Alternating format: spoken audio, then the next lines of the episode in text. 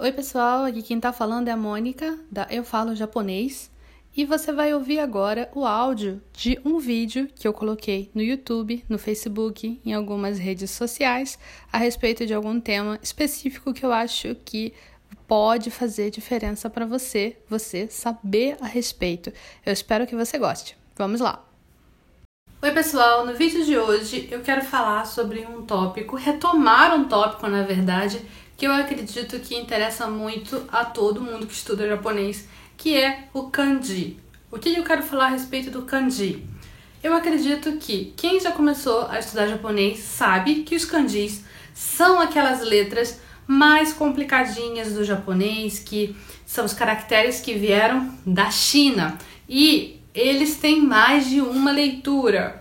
É, mas eu recebi uma pergunta de uma aluna que queria saber como é que é essa questão dos kanjis sendo usados em nomes de pessoa. Porque, por exemplo, a gente tem o nome Toro, Kaoru, é, vários nomes que você pode escrever. Keiko, por exemplo, você pode escrever com vários kanjis diferentes.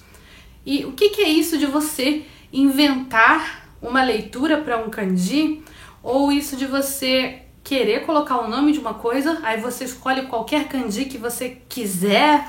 E você deve ter reparado que às vezes, em muitos casos, quando os japoneses vão se apresentar, eles acabam falando assim: ah, é, o meu nome é fulano de tal, com os kanjis de não sei o que e não sei o que.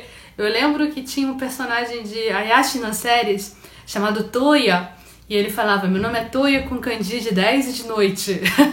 é, e por que, que isso acontece? Como é que a pessoa não sabe como é que é a leitura do kanji, com, com qual kanji se escreve o nome da pessoa? Bom, em português a gente tem alguma coisa que é parecida com isso. Não é a mesma coisa, mas é parecida. Por exemplo, se você fala que o nome da pessoa é Carla, é Carla com C ou é Carla com K? Ou então o nome da pessoa é Clarice. É Clarice com C ou Clarice com dois S? É claro que, provavelmente, quando eu falei Carla, a não ser que você conheça uma Carla com K, você tem imaginado Carla com C. Ou, de repente, você, quando eu falei Clarice, você imaginou com dois S ou com C, tanto faz. A real é que, assim como a gente tem isso no português, no japonês, os japoneses também têm uma ideia mais ou menos de como se escreve aquele nome mas, porém, pode ser que ele não tenha, a pessoa não tenha assim acertado mesmo como é que se escreve esse nome. Por isso que a pessoa que se apresenta acaba dizendo: meu nome é fulano com candide não sei o que, não sei o que. Mas aí quando a pessoa é batizada, como é que escolheram esses candis para a pessoa? Pode ser qualquer candi?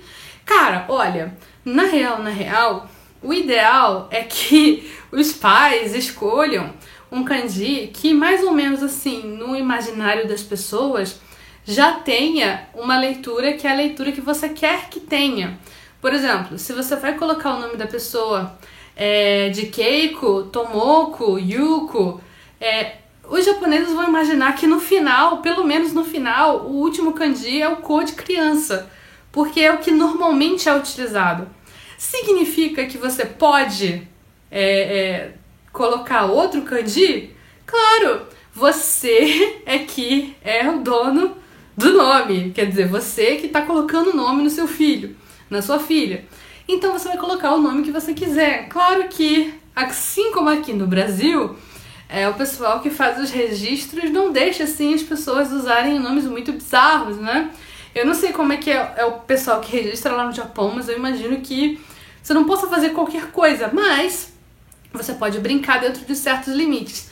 E quando você não está fazendo uma coisa oficial, tão assim importante como colocar o nome de uma pessoa real, se você está inventando um personagem, se você está inventando uma coisa do tipo, fica mais divertido ainda e mais criativo ainda, porque você faz o que você quiser.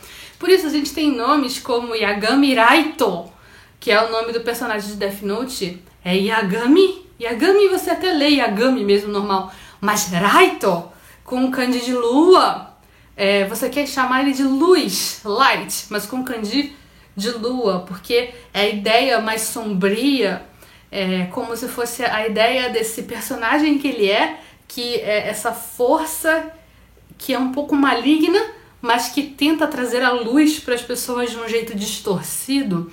E por isso esse personagem foi criado dessa forma, com esse nome, é, no filme de Death Note. Eu não lembro se a missa de Death Note faz isso no anime ou no mangá, mas eu lembro nitidamente de no filme ela lendo o nome do Raito e falando Yagami Ski, porque ela não sabia. Yagami. Ski, porque ela não sabia que iria Raito, que era para ser Light, e ela achou que fosse Lua. Então o que que acontece? Kanji é uma coisa que tem muita licença poética, que eu gosto de chamar de licença poética. Você pode criar muito com kanji. Você pode inventar muito. É, e o que, que você faz na hora de inventar? Bom, se você vai estar tá dando nome de alguma coisa que você absolutamente está criando, você pega kanjis que tem um significado que é o que você quer. Por exemplo, no, no nome do Raito, que eu tomei como exemplo aqui, é Yagami. Ya é de noite e o Gami é de Kami, que é Deus, Deus da noite, que é uma coisa mais trevosa, mais Shinigami, que é o Deus da morte. É, e Raito, eles escolheram o Tsuki. Mas esse kanji de Tsuki, ele se lê Raito? Tem uma leitura Raito? Não, gente, não tem leitura Raito. É, nenhum, nem a leitura chinesa, nem a leitura japonesa desse kanji. Os kanjis costumam ter mais de uma leitura, a leitura chinesa e a leitura japonesa. É, nenhuma das leituras oficiais desse kanji é Raito. Mas, mas, por se tratar de um personagem fictício, o autor pode pegar e colocar Raito.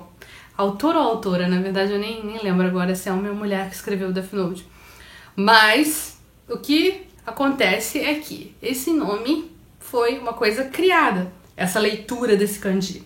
E isso pode ser feito à vontade. Então, isso vocês vão ver a rodo, assim, principalmente em propagandas, porque isso é uma coisa que chama atenção. Chama atenção.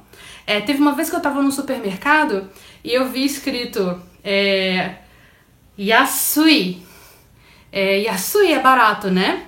Mas o Sui tava escrito com kanji de quarta, de Suyobi, porque era promoção de quarta-feira. Olha só, gente. É uma coisa criativa. Kanji é uma coisa muito colorida, muito divertida, muito criativa. Não é uma coisa dura e chata, assim, como é, muitas vezes nós brasileiros encaramos. É uma coisa colorida e divertida. Então, próxima vez que você observar kanjis inusitados, pensa qual é o objetivo que a pessoa teve na hora de criar esse trocadilho, essa coisa. O que, que ele queria fazer? O que, que ela queria fazer? Se você parar para pensar dessa forma, o kanji fica muito mais divertido. Eu espero que você tenha gostado desse vídeo.